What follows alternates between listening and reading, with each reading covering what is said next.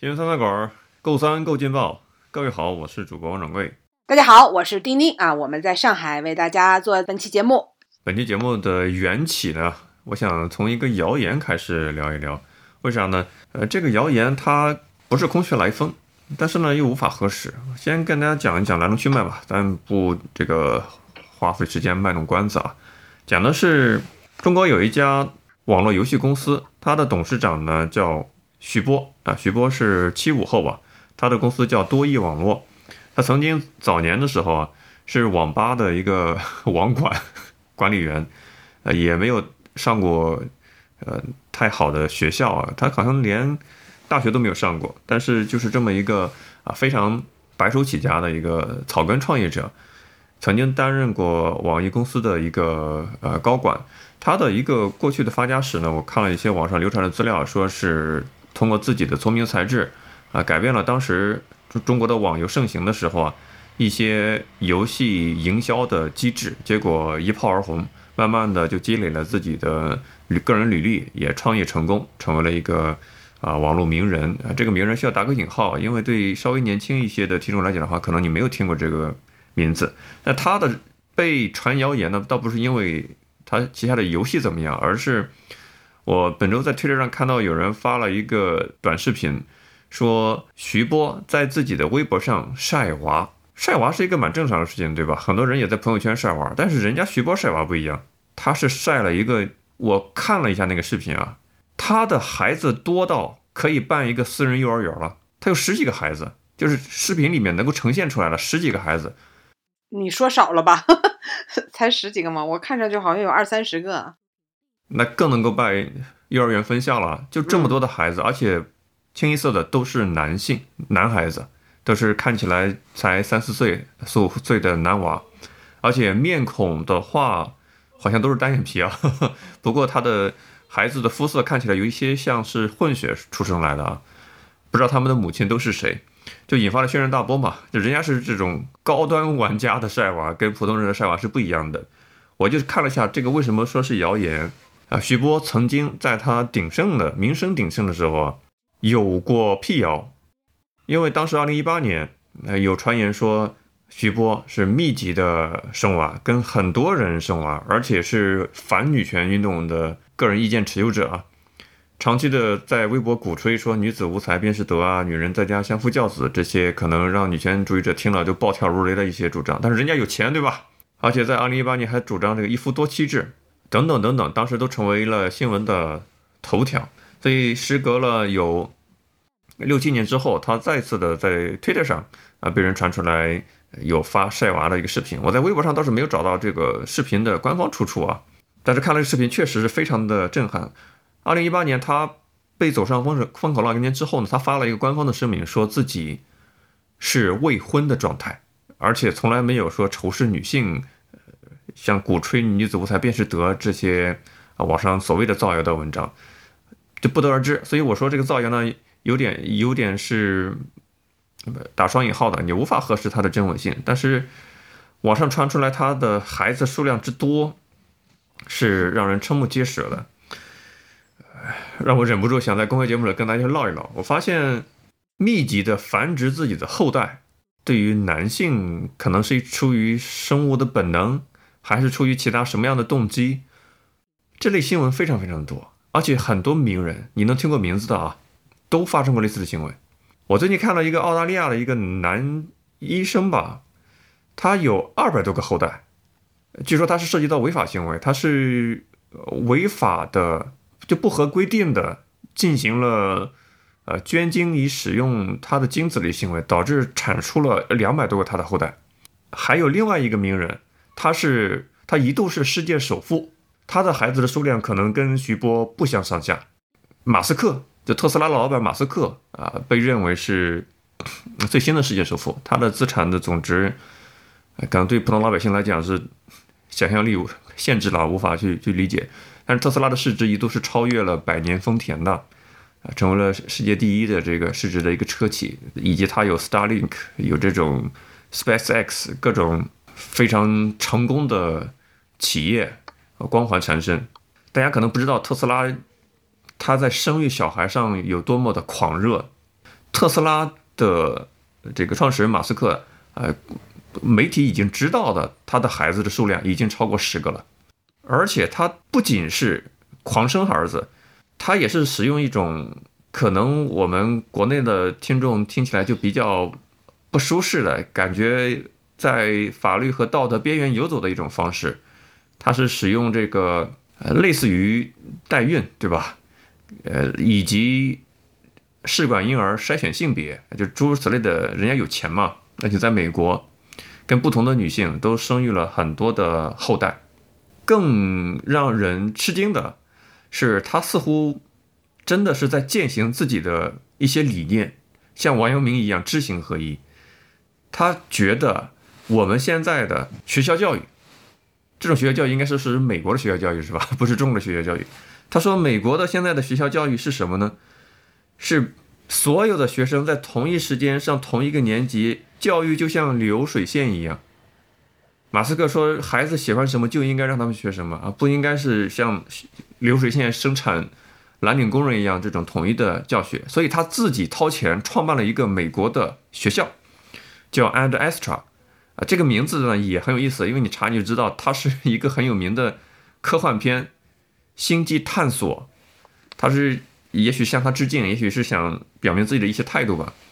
这个学校呢。也不是像所谓的国内的名人明星上的贵族学校，是马斯克自己掏钱创办的这个非盈利的私立学校 Anestra，不仅把自己的五个儿子送在这里面读书，而且把很多公司的员工，还有周边居民的好儿子、孩子，男的女的都有啊，都招收进来。还有是，他没有向家长收取高昂的学费，孩子所使用的所有的这个苹果电脑、学习设备，全都是马斯克掏钱。啊，人家是真的是在践行自己的一些人生哲学理念，在这个学校有什么特殊之处呢？弱化一些古典的教育的领域，比如说，在他这个学校里面，美术、音乐、体育，马斯克都认为不重要，还有包括语言不重要。这里专注学习的是什么呢？数学、科学、伦理学这些课程，这是马斯克认为才是真正值得孩子去学的一些课程。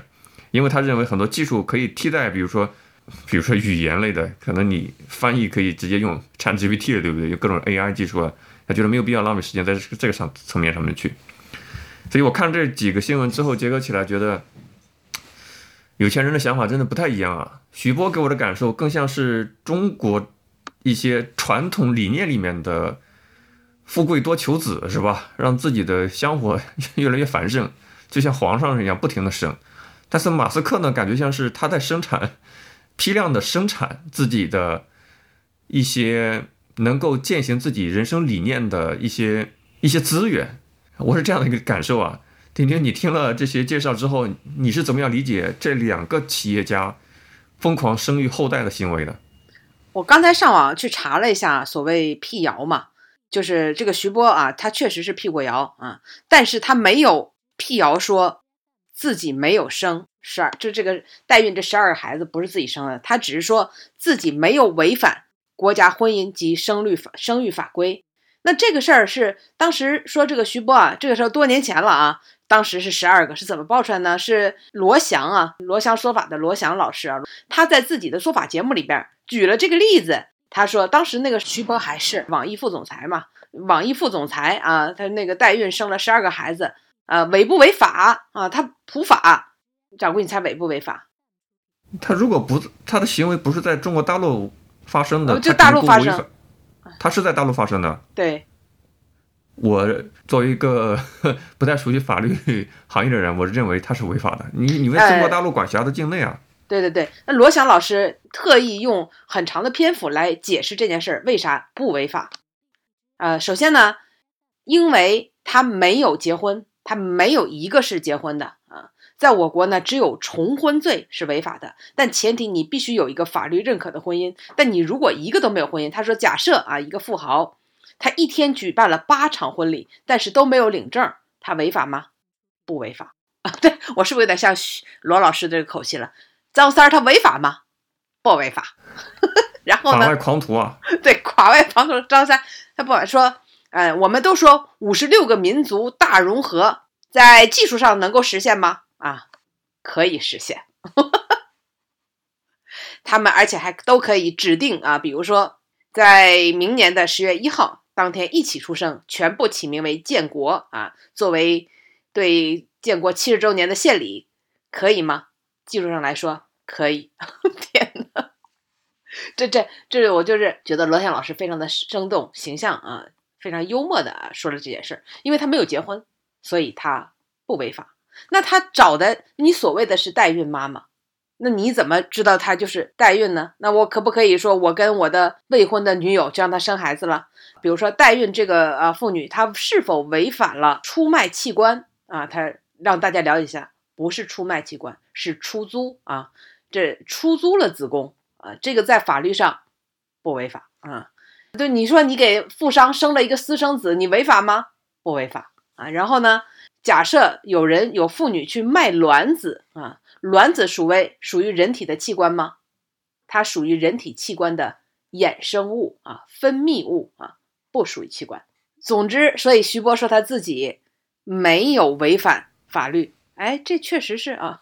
感觉徐董事长还是一个守法公民呢。当然了，他后来说他没有任何啊这个侮辱妇女性的那些所谓的什么什么主老师啦，什么宝宝老师了，什么这些啊，就都不是他啊，那也没有办法，对吧？他已经跟那些本来认为跟他划等号的那些账号啊，全部都划清关系了。那我们也不把他侮辱女性的这些话说出来了。但是确实啊，呃，我看了一下最新的这个视频啊，由当年的十二个。传出来的十二个，现在已经感觉至少有二三十个。呃，我看呃 网上传的这个一些解释啊，说一开始可能找的都是国内的，后来可能还找了一些国外的，对吧？这些代孕确实看到了一些异族的啊，而且这些孩子啊都奔过来，通通向着拿着摄像头的这个呃男子喊爸爸啊。当然，这个拿着这个手机的人肯定是没有露出自己的脸了啊。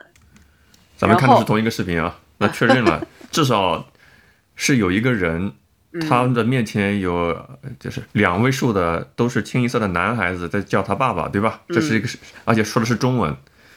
嗯，对的，没错啊。虽然长得异国他乡的啊，但是确实都是中文。而且，呃，当时这个罗翔老师还提到了什么，说都可以在十一出生啊，作为。爱国献礼啊，这这个确实在以前啊，后来徐波说那不是他的话啊，那里边也出现过啊，认为多生孩子啊才是爱国的表现啊等等，不知道啊，这个这个我只是引用了罗老师啊，当时也是举了这个例子。那至少在视频里边拿着手机的这个人啊，他显然确实是这么多孩子的爸爸。那也要呃说一下啊，传说当中的这位多益游戏的老板徐波啊，虽然他好像只有初中学历啊。但是他在二零一七年的时候就拥有了二百四十亿的身家，然后据罗老师啊，在他的视频里也说，生一个孩子，代孕一个孩子花费大概是十万到三十万啊。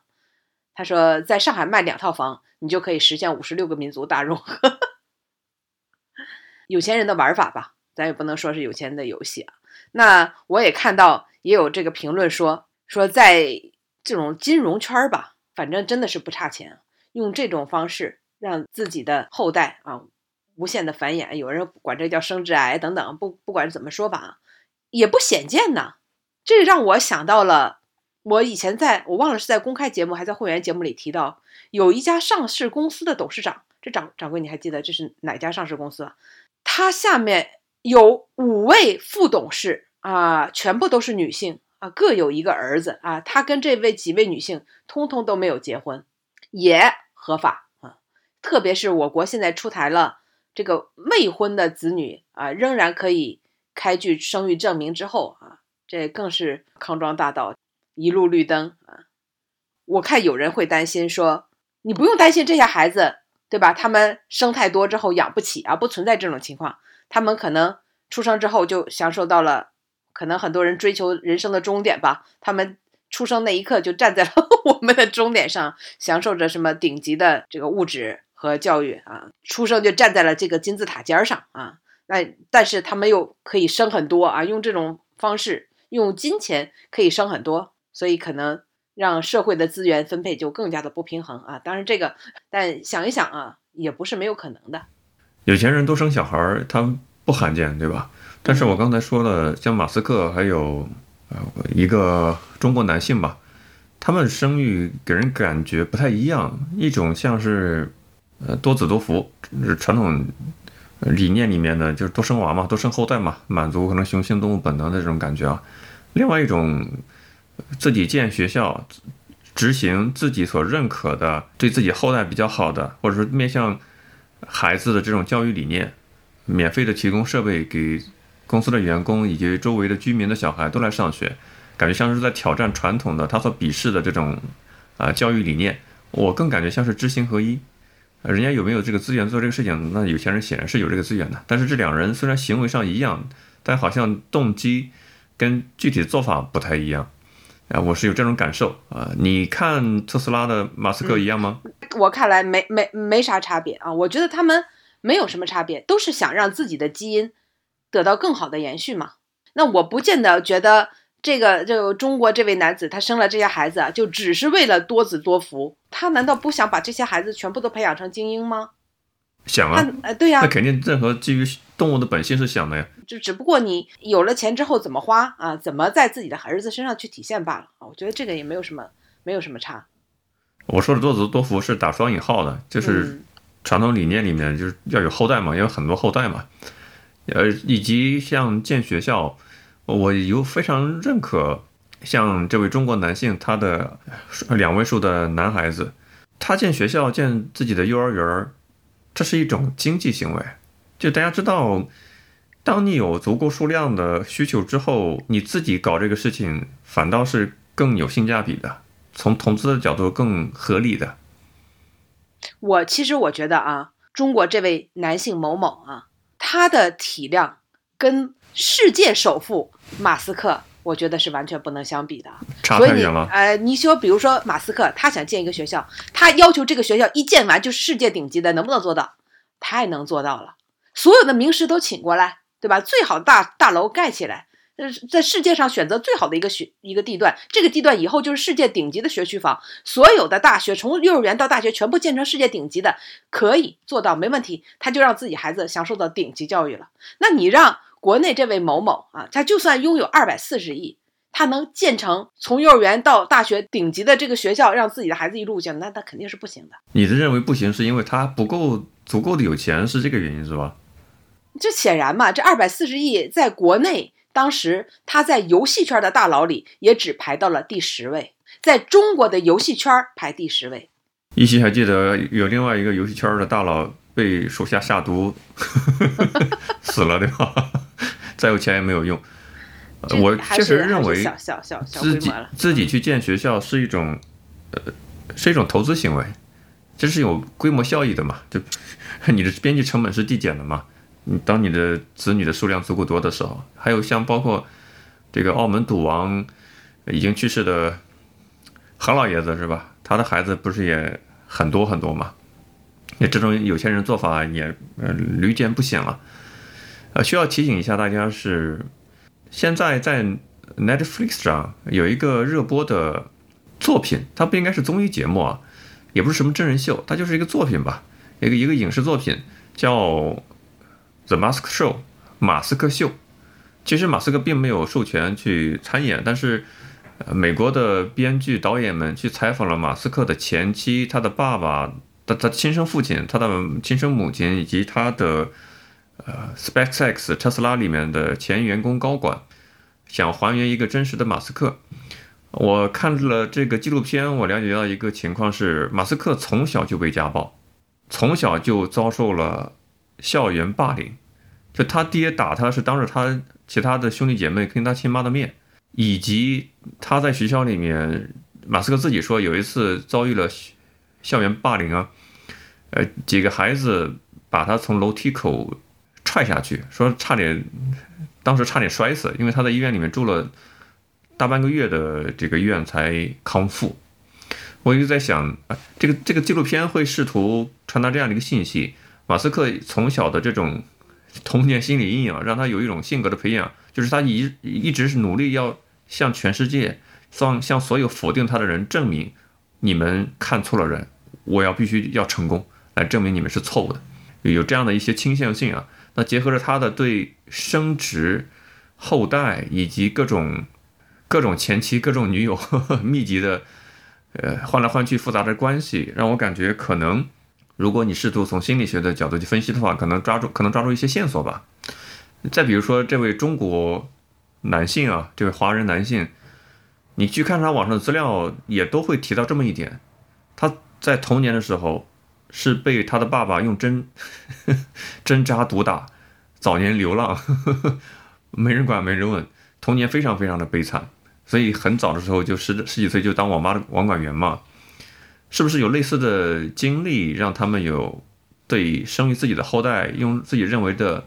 方式去抚养，呃，能够体现出他们的一些症结，成为他们的一种心理上的一种需求，一种满足的一种实现方式，跟大家可以探讨一下。其实我看到这样的新闻啊，我感觉这可能是一个必然的趋势吧，就是有钱的人狂生，普通人越来越不想生。你知道今天啊，不是很看到大家看到很多奇葩的提案嘛？其中有一个提案竟然很多人点赞，就是。取消生育支持的孩次差异啊，这这听上去真的，我我估计你也没听懂吧？什么叫孩次差异？就是不是生二胎、生三胎、生四胎的补贴的待遇均等化？你看啊，因为前一段时间啊，这个就是这两天吧，有很多人什么都是鼓励怎么生二、生三，是不是？有委员就建议生第三胎的时候，孩子的教育全免费啊。你看啊，就是这鼓励的不得了，甚至有些地方我看啊，说生三孩直接补贴十万元，直接补贴一套房啊，各种各样的建议都有。但是呢，这位啊说这个取消孩孩次差异的啊这位啊委员他说的是呢，他说应该重视一孩，因为啊一孩才是生育萎缩的主因。一般你想生二生三，一般一都生了，但很多人现在是一都不愿意生，你拼命去鼓去补贴那个三二，根本是没有办法解决。大多数呃，这个一孩大幅度减少的这样的一个基数减少的主要问题，很多人一都不愿意生，你去鼓励二三，一般生了二，你再让他生三，根本就不差钱儿，都生了二，差的是生三的那个钱吗？那不是，很多人是一都不想生啊，所以他认为一孩的这个生育意愿大大的降低才是萎缩的主因嘛。所以你看这个，我觉得可能是可能是一种一种趋势啊，就是普通的年轻人，平常的年轻人啊，对于生育的意愿。进一步的降低，然后呢，就是有钱人啊，他真的是不差钱，也不存在任何方面的焦虑啊，那他们就可以尽情的繁衍。其实我看到这个之后啊，还略感放松吧，松了一口气，这种感觉啊。为啥呢？我我不知道我这个视角，这个想法是不是有点诡异啊，有点奇葩？就是想，本来想着这么多这么多年轻人都不想生了啊，会不会对人类种族的？延续起到了很负面的作用啊，导致可能这个 种族延续成问题。后来一看，哦，为了这么多的富人生啊，那好了，他他们既然这么有钱啊，也也替那些不愿意生的人生下去了啊，人类的种族延续是没有问题的，放心了，就没有任何的历史负罪感了。这扯得有点远，虽然格局挺高的，但是扯得挺挺远的，因为 WHO 联合国不是预测嘛，二零五零年世界人口将突破一百亿嘛。你可能觉得中国在步入中等发达国家水平路上少生了，但是整个地球会比以前更多的人口，整个地球的人口并没有总体的减少，还是继续往上升的一个状态。那还有中华民族的基因的问题呢？你知道我那天看了一个挺有意思的这个问答啊，就说古代那么多什么表哥呃娶了表妹啊，堂兄娶了堂妹啊，类似于这样的，为什么古代却没有那么多畸形儿呢？你请回答。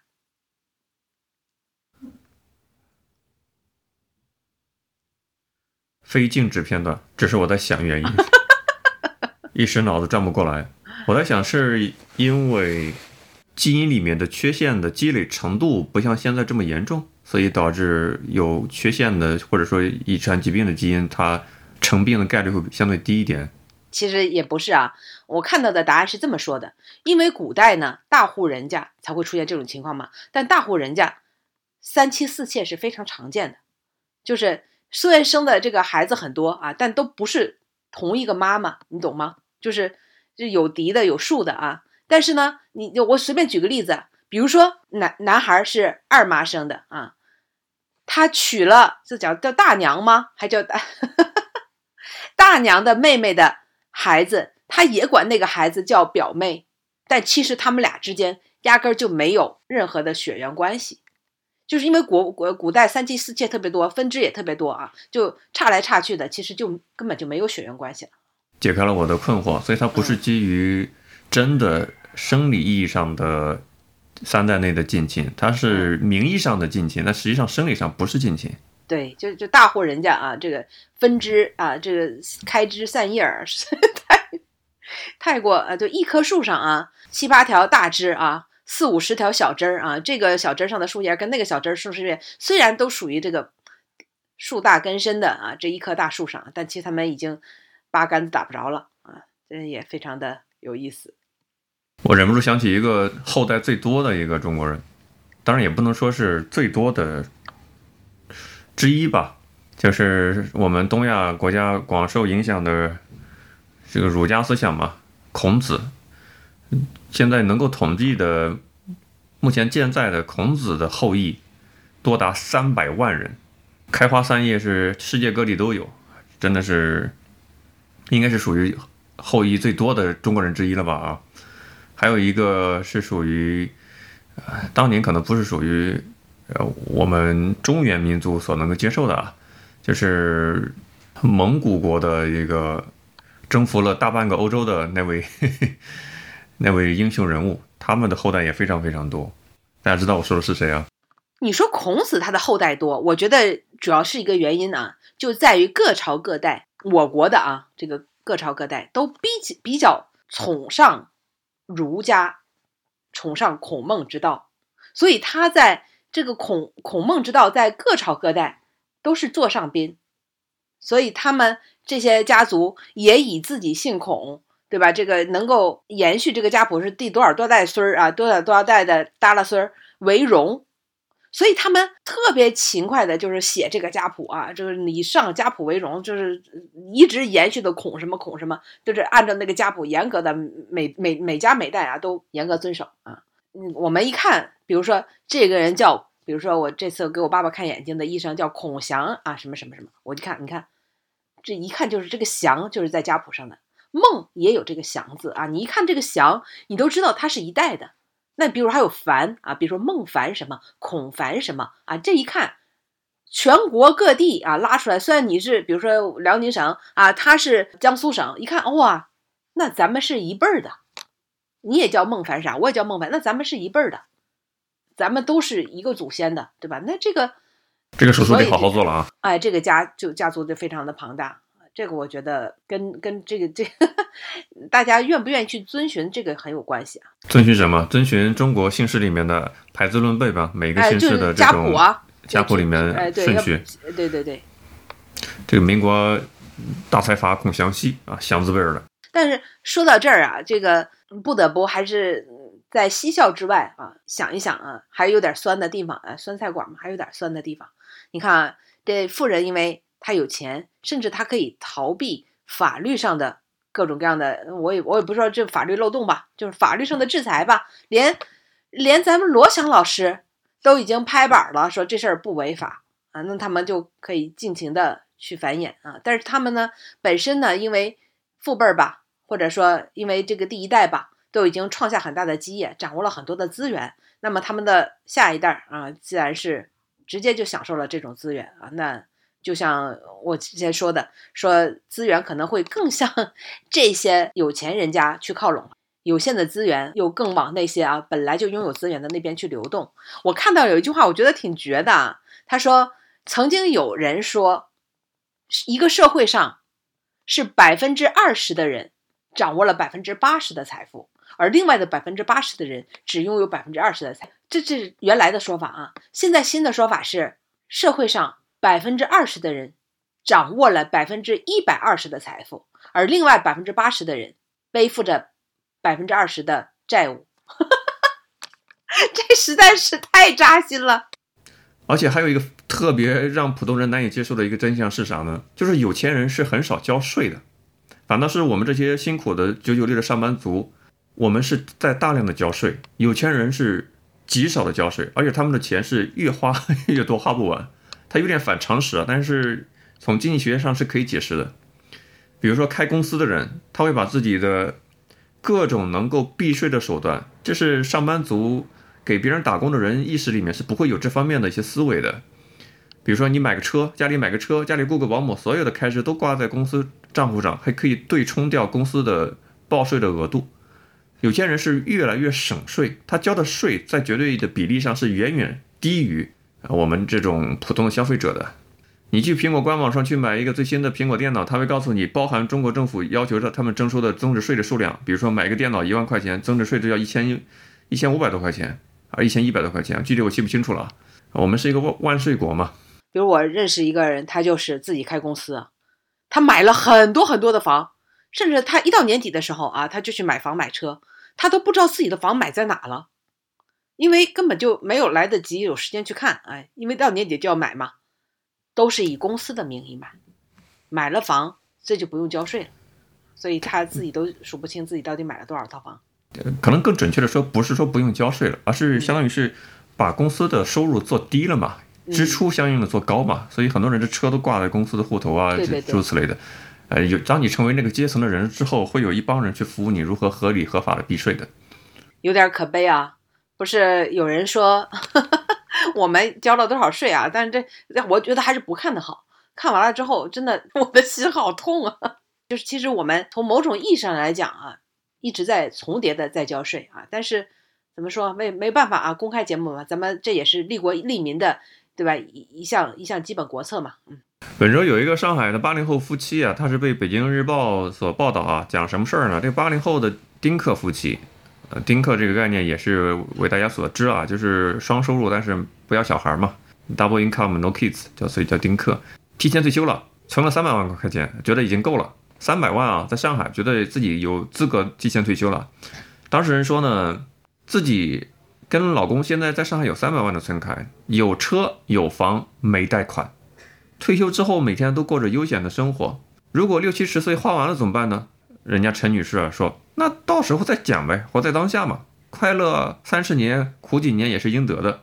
啊，这是一个段子啊，迪生你听过没有？就快乐三十年，苦几年也是应得的。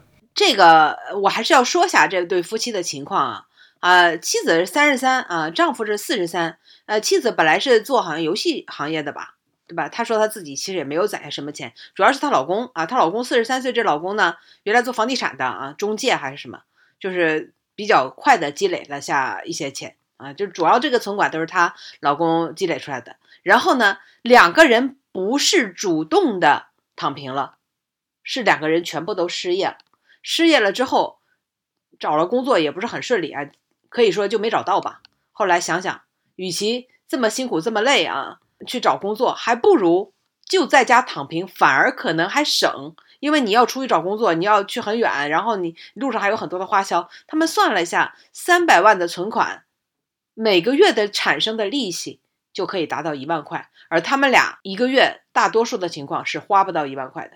同时两个人对吧，也有就是有车有房，也没有贷款啊，在这种情况下。这这是一个大前提啊，没有这个前提，大家肯定觉得三百万在上海就是不算什么啊，连个首付都可能都不够。但如果有这样的情况下，他们觉得完全可以躺平了啊，也不要养孩子，有道理啊。那这个跟啃老那个概念是一样的呀，对吧？你去大城市打拼的话，你掏空了 四个钱包，那才是真正的啃老吗？啊，对，所以这个大家很多人在帮他算账，你知道吗？很多人在帮他算账，算来算去觉得，哎，好像也确实还可以。目前来说啊，就是在有人说啊，你要考虑到通胀啦，或什么的。她也说的，她的老公其实交社保已经交够了十五年，所以呢，即使现在不交了啊，将来退休各方面也是没有问题的。哎，如果法律不变的话，也仍然可以拿到。那么他俩现在目前呢，只要没有大的花销，一个月一万啊，其实也过得挺好。然后你知道底下评论里都说什么吗？我天天九九六啊，非常的辛苦啊，还赚不到这一万块钱。是啊，而且你要注意到，人家是有车有房，没房贷，没孩子。很多人可能奋斗一辈子，在一线城市，你还没有人家的基基本起跑线这个状态呢，然后还给人家指手画脚，对吧？嗯，有人说，那你六七十岁花完了怎么办啊？我看也有人评论说，你先看看自己能不能撑到六七十岁再说吧。呃，就是为什么这个最后一句话有点像是一个网络段子啊？因为我之前看到有人点评说。呃，一些人决定一辈子不要小孩子，呃，身边人说，那你等老了，孤苦伶仃的什么送老了养老院没人照顾怎么办？然后当事人说，我快活了几十年，我人生的最后几年受点苦也是值得的，对，也是 就是这个意思嘛。值了是吗？是这样的啊。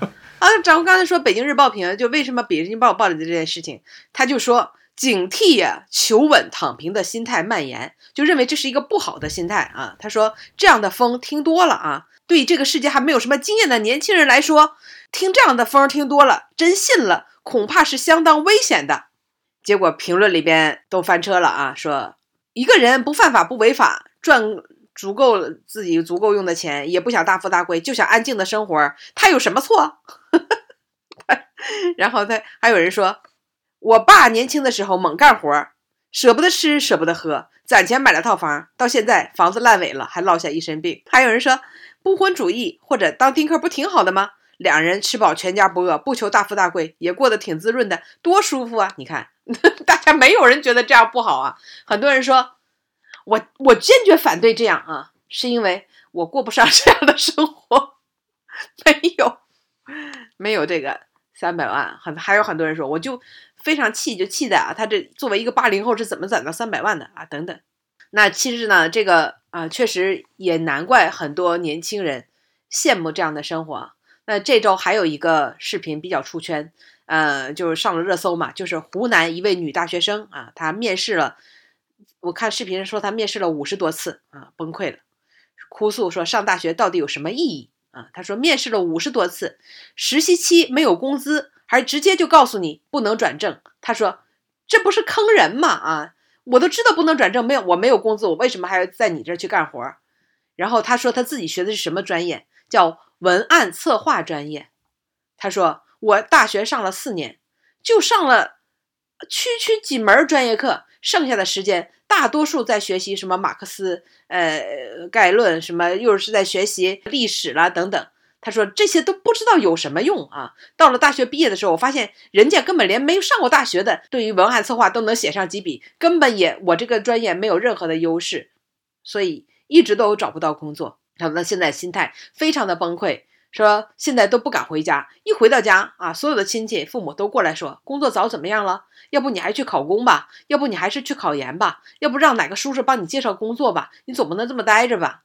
然后他说他有一个同学找到工作了，他去北京找这个同学，想看看他的生活，说一个月一七千五，在他们那个班上，大家都觉得非常羡慕了啊，这个感觉已经是非常高薪了。结果他说他在北京郊区租了一个十几平的房子，一个月的租金就两千多，然后每天下班都要一两点啊，在家睡到五点钟就要起床，因为还要坐两个小时的车，就赶到这个城里边去上班。说简直是太可怕了。然后他他这个朋友，他这个同学说，感觉自己都活不到有升职加薪的那一天，可能就要 就要就要撑不下去了啊。所以他他觉得这样的日子他也不想过，所以他就非常的崩溃，在这个视频里边就一直在哭诉嘛，就觉得自己读的这个大学也没有什么用。我看评论里面有人说。工作后，这个社会教给我的第一个道理就是承认自己的平庸啊！还有人说，大学生花了四年的时间、金钱，换回了一张长得像毕业文凭一样的发票啊，并且试图呢拿这张发票到社会层面去报销啊，却惊讶的发现社会现在不认这张发票。呃，确实是非常非常现实、非常现实这样一个问题吧？就一千多万的大学生毕业之后，哎，心理的落差非常的大。感觉自己仿佛还不如那些从技校啊、蓝翔什么这种技校毕业的，对吧？有一技之能的这些学生，感觉自己好像大学学了四年，也不知道学了点啥。因为很多专业啊，像刚才我刚才说这位什么文案策划专业，底下评论一一溜排都说你这是什么专业？为什么要学这个专业？都感觉是百无一用吧。然后又马上面临着要租房，对吧？要生活，要开销，最后。不得不还回头去跟自己的爸妈要钱啊！这个你说到底是你读了大学是工作了呢，还是继续啃老呢？啊，真真这是一个问题。我听这个专业名字的第一反应就是，这不就是 Chat GPT 正在替代的专业吗？而且可能比你写的要好得多，是吗？是啊，因为你一个人，你的时间精力你永永远赶不上大数据投喂机器它所学习的更多啊。大数据所给到机器算法学习的是整个人类的智慧产物，你一个人你肯定力量上赶不上人家，所以 ChatGPT 写的东西比你好，这是理所当然的必然结果。所以我们国家把 ChatGPT 给禁了，也是想保住很多大学生的饭碗吗？我不太清楚丁丁刚才所说的啊，因为我们是一个自由互联网的一个国家，所以你说的被禁，我不清楚你的消息源是从哪里来核实的。我坚决的反对这种声音。我们国家怎么可能会容不下一个年轻人都喜闻乐见的一个小区区的软件呢？啊，这个我们这点自信还是有的。你要为自己的说的话负责啊，对吧？你刚才说是国家禁了啊，我不认为是这样子。OK，这个软件我们使使用起来非常的自如啊。呃，它不是一个软啊件，它是一个 AI。应用啊，一个应用。大家不要觉得可能一些理念是要发生变化的，因为刚才丁丁在调侃所谓的蓝翔嘛、绩效嘛，从一些过往的发达国家，或者说我们想二零三五年所迈入的中等发展国家，他们的现状可以作为一个时间参照啊。你可能会有一个对未来的一个预期，就是蓝领工人会越来越贵啊，反倒是不提供这种专业技术服务的，替代性会会更强嘛。你像去欧美旅游人都知道，这种人力成本是最贵的。你去家里面修个电工啊，反正涉及到人力的成本都特别特别的贵，以至于在 YouTube 上有好多的教程，那些请不起专业工人的，自己去 YouTube 去学，自己去完成家里面一些什么打一个家具啦、疏通管道啦，YouTube 上有好多这样的教程，因为人力成本太贵了。可以预见到，可能未来的中国人口将会递减嘛，那个时候的蓝领工人会更贵啊，向欧美国家靠齐嘛。反正欧美高家，我看电视电影里边倒是这么演的啊，只要是一个家庭有男人啊，他必然在自己的房子的旁边还有一个盖了一个房子，像像像工棚一样，里边有生产车间，对吧？对对，像像车间一样啊，有各种各样的非常齐全的这个工具啊，感觉在里边都能造出一架飞机出来啊。是啊，而且美国很多公司，他们当年的创业的最初地方就是自己家里面那个车库，或者说一个 生产车间里面小木屋里面，开始了他们的创业的历程，是吧？像什么，像 Google，好像 Apple 也是这样子啊。我今天在知乎上看到一个帖子啊，让我感触还蛮深的。这个问题的标题叫“目前在上海失业的人多吗？”排名第一的回答是这样子的。现在是三月五号嘛，我们录节目的时候，这个回答说，二零二三年三月，逗号，地铁是越来越挤了，但是写字楼下的餐饮店是关了不少。我的理解是，更多的租客选择宁可延长通勤时间，也要搬去租金较低的郊外，每天自带午饭，少吃商业午餐。他就聊聊的就两行话嘛，呃，让很多人有共鸣啊。确实啊，为了节省自己的生活成本，在上海，所以牺牲通勤时间，去搬去郊区租金比较便宜的地方，这可能是一个一种现象的一种缩影吧。来回答这个提问者的问题：目前在上海失业的人多吗？我嗯年前工作关系吧啊，就是联系了 B 站的一个部门，然后呢，今年因为开工了之后啊，要继续跟他们联系这个业务嘛，哎，找他们领导啊，然后发现他们领导已经给大家留言啊，我已经离离开 B 站了啊，就离职了，不在了。然后我赶紧问他的下面的这个下属啊，跟我对接的小姑娘，我说，哎，你们领导去哪里了？对吧？这个怎么跳槽突然突这么突然？然后他说，呃，不好意思啊，丁丁，那个啊、我也已经离职了。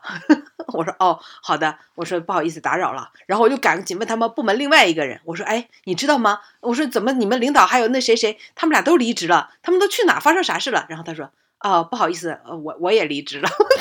你不可以理解成这是一窝端了吗？然后然后我就说啊，那你现在去哪里高就了？他说啊，我我打算休息一段时间，呃，还没有找到合适的工作。我想这这肯定也不是被动离职了，对吧？然后只好就找了很多的关系啊，就是找到其他的部门，然后问、呃、他们发生了什么事，这个部门是不是连我端上了？他们都是因为个人原因离职的。哇，天哪！其实向社会输送人才了吗？对，都毕业了，这确实是可见一斑，有点惊到我了。怪不得那么多人啊都想上岸啊，我太理解了，去这个大厂不容易啊。呃，我看在知乎上啊有一个问题，非常多的人回答啊，近两千个回答，就说为什么有些年轻人大学毕业后可以那么坦然的在家待业？然后这个里边点赞最多的啊，就几万人给他点赞，说理论上失业率每上升一个点啊，犯罪率就要上升数个点。但是中国年轻人可以说已经保持了最大限度的克制了。我天呐，真的是很有道理。还有人说，啊，在家待业无非多双筷子，出门奋斗先掏六个钱包。这我们前面也吐槽过。还有人说，我的劳动就算倒到河里也不便宜卖了。天哪！你你不觉得这个挺这个说的挺有意思的吗？资本主义国家倒牛奶嘛，是吧？那调侃这个嘛。既然他们的牛奶宁可倒到河里，也不贱卖给我们，那我们的劳动宁可废在家里，也不贱卖给他们。嗯，这个举的这个例子还真的是挺好的。然后还有说，我在家待着也没啥不良嗜好，真花不了几个钱啊。比起那些掏空六个钱包买房的，不知道强了多少啊！父母岁数大了，我在家里可以照顾吧，别的不会，端茶倒水、住院陪护总可以吧？现在请个保姆，可能比你上班挣的钱还多，还不靠谱，还不如再请 让父母请花钱请我在家照顾啊！这真的是反映了很多人的一个心态了啊！就有一个问题说，为什么如今社会摆烂躺平的年轻人这么多啊？也有人说，中国式的摆烂。就是不买房子、不结婚、不生子，希望找一个遵守劳动法、朝九晚五、周末双休的工作啊！就说我们是摆烂了，西方式的摆烂，在大街上流浪、抽大麻、酗酒、零元购。丁丁刚才提到 B B 站的话，我还忍不住想说一个 B 站的新闻，也是本周出来的。呃，说 B 站公布了一个二零二二年的年度业绩，去年 B 站。亏了七十五亿人民币，B 站给 UP 主分了九十一亿人民币，B 站整体的流量内容成本是居高不下的。但是如果你看 B 站给 UP 主一年分了九十一亿，感觉 UP 主还挺赚钱的，是吧？但是我又看了另外一篇文章，说 UP 主其实是僧多粥少，平均下来的话，一个 UP 主可能才挣个一千五百多块钱。可能在于头部的这些，比如百大 UP 主来说的话，可能拿到大头，可能又再度符合了这个帕累托 效应，是吧？符合了阿巴定律，是吧？那些长长的尾部的 UP 主们，可能连每个月租房的钱都不够。最近不是有人去广西的一座大桥上，就是当然这已经成为一个盛景啊，就去拍嘛，就整个大桥上熙熙攘攘，人头攒动，你知道都是干嘛的吗？直播打赏吗？全是在直播的。有人说管这叫网络乞讨，然后有人去采访了其中的一个主播吧，说你你你是兼职还是全职干的？他说这就是他全部的收入，多的时候一天能有两三百有人打赏，少的时候就三四十、四五十，这是他全部收入。白天在家躺着，晚上就出来直播，他也没有找不到别的工作，全部都是大学毕业生啊，也挺也也挺心酸的吧？啊，就我我其实我挺想分享一个故事啊。就这周我看到一个故事，我也挺想听听掌柜你是怎么看啊？就非常的难以描述自己的正确的观点和和感受啊。呃，这是小红书上一个女孩子发的，她本身是一个农村出来的女孩子，她说呢，对吧？她从小就认为，在农村里边，女孩子受教育的机会很少，但如果真的想改变自己的命运，而不是一到了十五六岁就去嫁人的话。对吧？女性在社会上应该也能做到很大的贡献。所以，当她从农村走出来读书，然后在社会上就业，有了一点钱之后，她就想着去资助农村的女孩，找一个像她一样的女孩，她想给予资助，改变她的命运。那个时候，她有一个同学在农村当老师，当英语老师。他说，他们班上女生特别的少，基本上差不多到一定年龄就被家里边捉回去去去嫁人了。结果他说，有一天上课的时候，一个女孩子正在听课，一个男的突然闯进教室里，就抓住一个女孩子的头发，就把她往外揪，就是回家去，回家去，别读了。然后这个女孩子就抱住老师说：“老师救救我，我想读书。”他把这个事情跟呃，就是就是我们说的这位小红书的博主说了之后，他就非常想帮助他。他说那个时候他一个月才挣两千多块钱，他拿出一半的钱来资助这个女孩。那时候那女孩才初中啊。他从他的初中一直资助他，资助到他的大学毕业。他说他不想让这女孩觉得他是求他感恩，是求回报，所以他从来不打扰他，没有给他发信息，也没有加过他微信什么的，只是每年过年的时候，这女孩会给他发在短信里发一句“过年好”，这就是他们俩唯一的联系。他就是拿了这女孩的银行卡，就是每个月给她打钱。终于打到他大学毕业了，他就停止了捐款，就停止了资助。然后过了那一年的春节，这个被资助的女生给他发了一个信息，祝他新年好嘛。然后他就说：“你现在工作顺利了吗？找了什么样的工作？”结果这女孩说：“啊，我没有工作。”我这两天正在筹备婚礼呢，我马上就要结婚了，一天都没有工作。他说：“为什么？你为什么就是要要就是要马上结婚？”然后他说：“他自己很遗憾，没有生在好的家庭，吃了很多的苦，毕业学校也是很普通的学校，所以他知道自己最大的优势就是样貌很好，年轻，而婚姻就是他第二次投胎的机会。这个男人是能改变他命运的人。”大了他十三岁，但经济条件非常非常好，家底很殷实。男人自己也是财富自由的生意人。男方着急要孩子，他现在就是想尽快怀孕生几个孩子，而且给他留了一句让他印象很深的话，就是“我只是在把握一次改变我命运的机会而已”。他翻了这个女孩的朋友圈，发现她到处旅游，晒自己的奢侈品，备婚备孕的分享等等。他说：“真是说不出来的感觉。”然后这个女孩说：“呃，很感谢他这么多年一直资助他，想把这么多年给他的钱全还给他。”然后这个女生说：“我拒绝了。”她说：“我为什么要拒绝？我想，就是我拒绝是想说，我不是借你钱，我这是资助，我不想让他觉得他欠我什么。”他说。我给他给我钱还钱，感觉有点两清的意思。而我作为一个陌生人资助你八年，仅仅就是因为钱的关系吗？怎么就会是钱的事儿呢？我想传递给他的，难道仅仅是钱吗？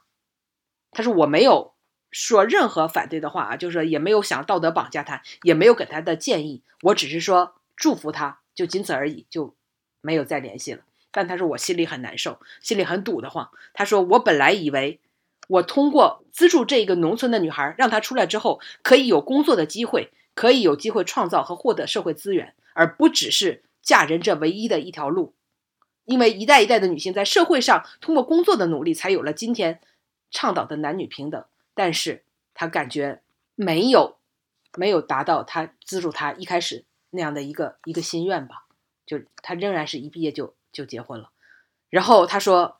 他回家跟他的妈妈讲了这件事儿，他妈妈说了一句：“说这姑娘啊比你聪明。”然后我也看了这个故事里边的很多的评论，说觉得这个女孩就是被资助的这女孩嫁给了一个有钱人，觉得她选择还是挺不错的，这是可能对她来说是一个很对的选择。我不知道掌柜你怎么看这样的一个纠结？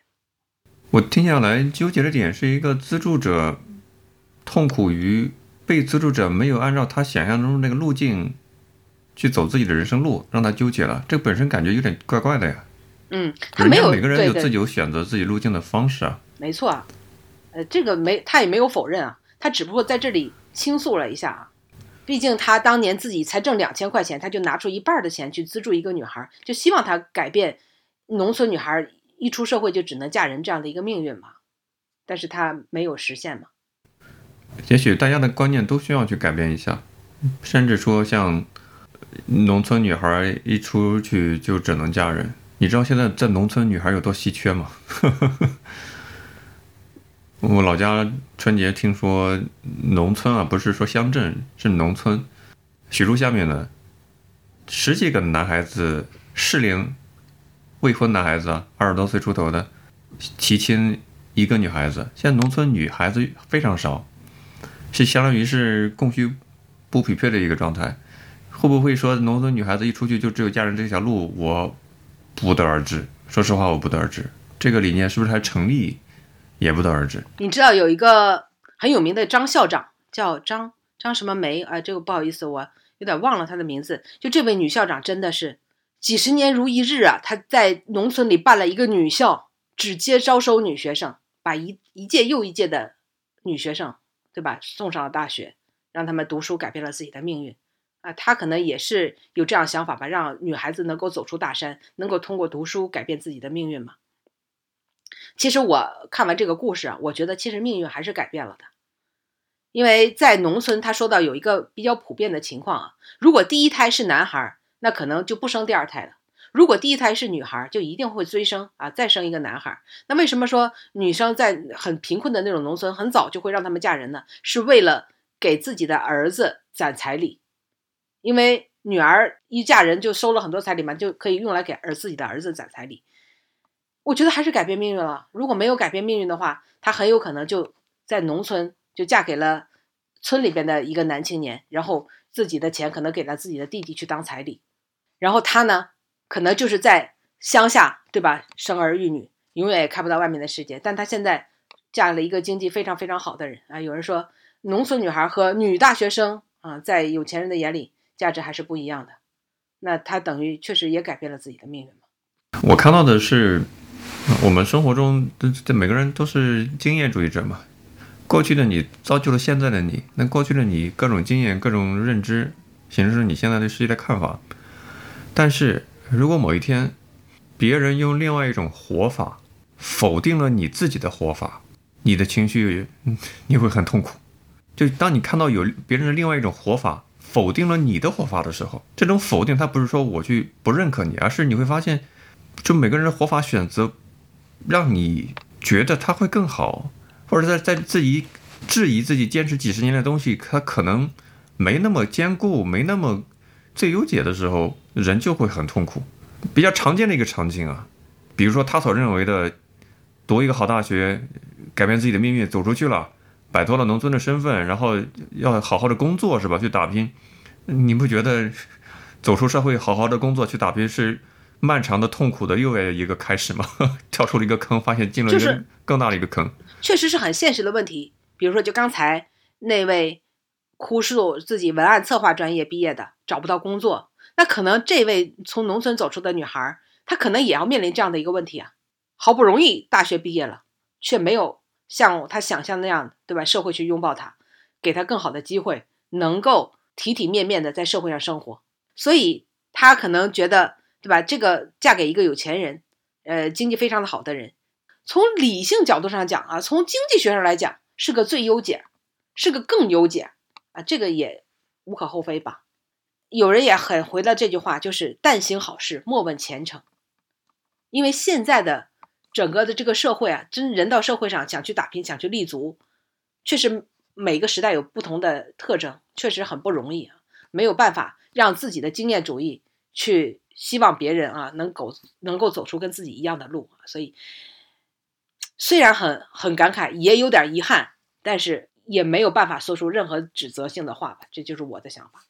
我前天晚上工作到深夜，晚饭没吃，睡前的话虽然知道在吃饭对睡眠质量不太好，但是感觉自己为什么这么辛苦，还是要犒劳一下吧，就去小区旁边吃了一个烧烤。烧烤吃起来还是很爽嘛。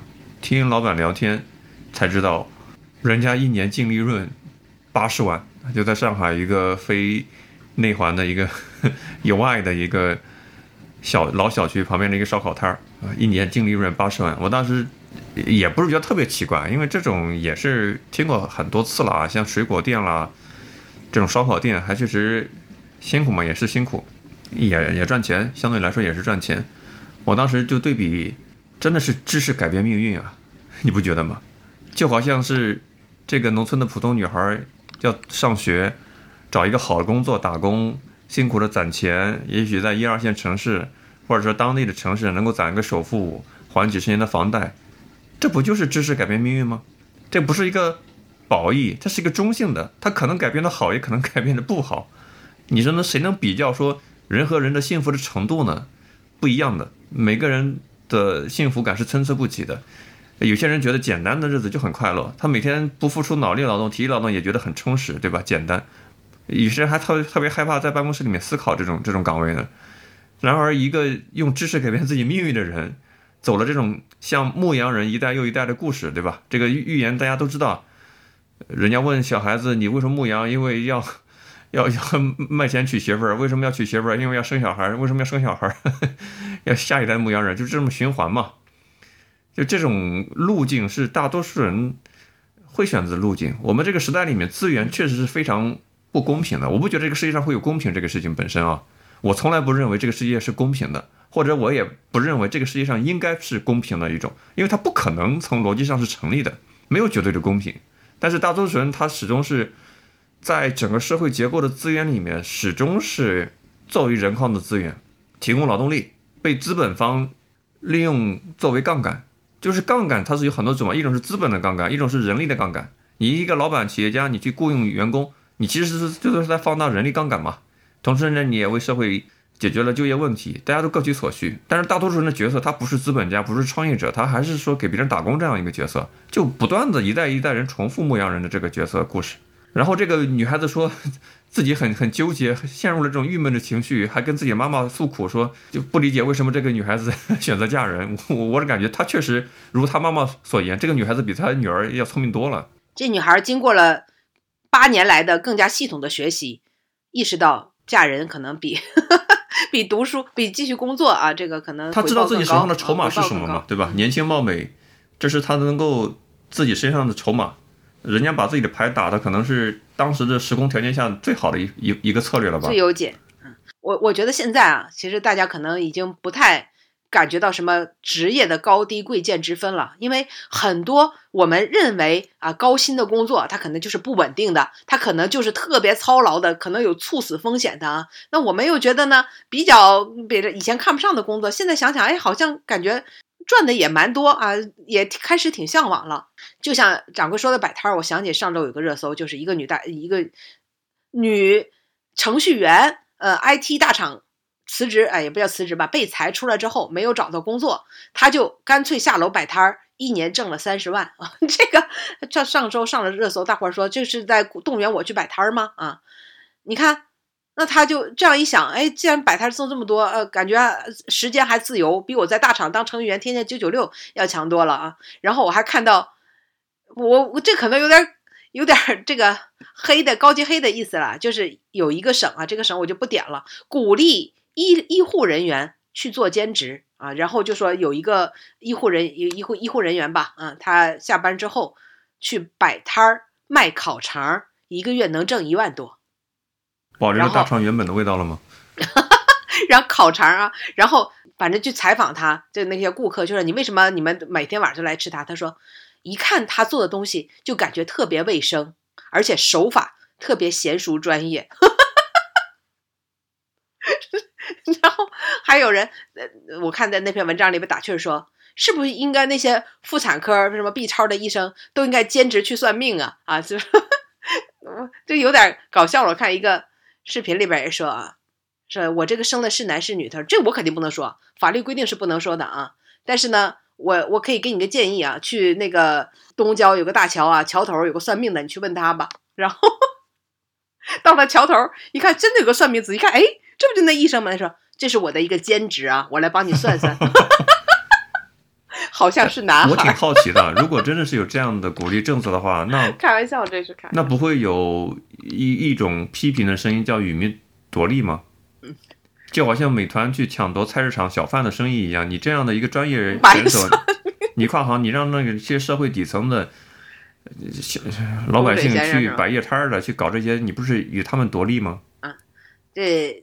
我觉得不论在各行各业啊，你想把它干好啊，千万都不要小小看了行业的门槛，也没有那么简单啊。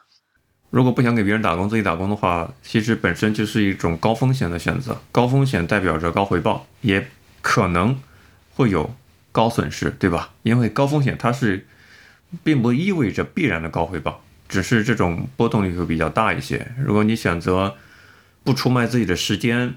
成为别人的人力杠杆而选择给自己打工的话，你必然会承受这样的结果。你一旦选址错了，你一旦加盟商选错了，反正各种沉淀的成本是非常非常高昂的。所以做任何的选择，成年人的世界没有容易二字，对吧？都是在做一种风险的跟收益的一种平衡。只不过每个人试错的方式，有些人聪明一些，有些人笨一些。有些人试错了之后一蹶不振，有些人可能。小幅试错，然后逐渐的迭代，这就体现出每个人智力水平的不同了嘛。也有可能你人生中遇到一个贵人，这贵人不是说找了有钱人嫁了，而是说能够指点你，或者说比较好的结缘的贵人，你可以少走很多弯路。我听说有一个会员群里面，各行各业的高手都在里面去交流。那这个确实有跟各行各业的人一起酸菜鱼一起交流啊，确实能够解决你很多的困惑啊。这就是人肉的 Chat GPT 啊。没错，呃，这以前不是有各种付费问答的平台嘛？你要交了钱，很向行业的高手去去提问。但是在会员群里面，人多力量大，而且大家是比较真诚的进行交流回复的，知无不言，言无不尽。大家可以关注公众号，搜索“酸菜馆播客”，就可以找到这样的。会员群，嗯，然后就加入我们的会员俱乐部，还可以每周收听一期，呃，我们的会员节目啊，讨论每周的真正的热点新闻，还有我们的一些看法啊，欢迎大家加入我们的会员大家庭，活出自己的活法是吧？不要觉得看别人的活法就否定自己的活法，也许都是在围城的内外相互的羡慕而已。我们下期再见，拜拜。更多节目下载荔枝 FM 收听。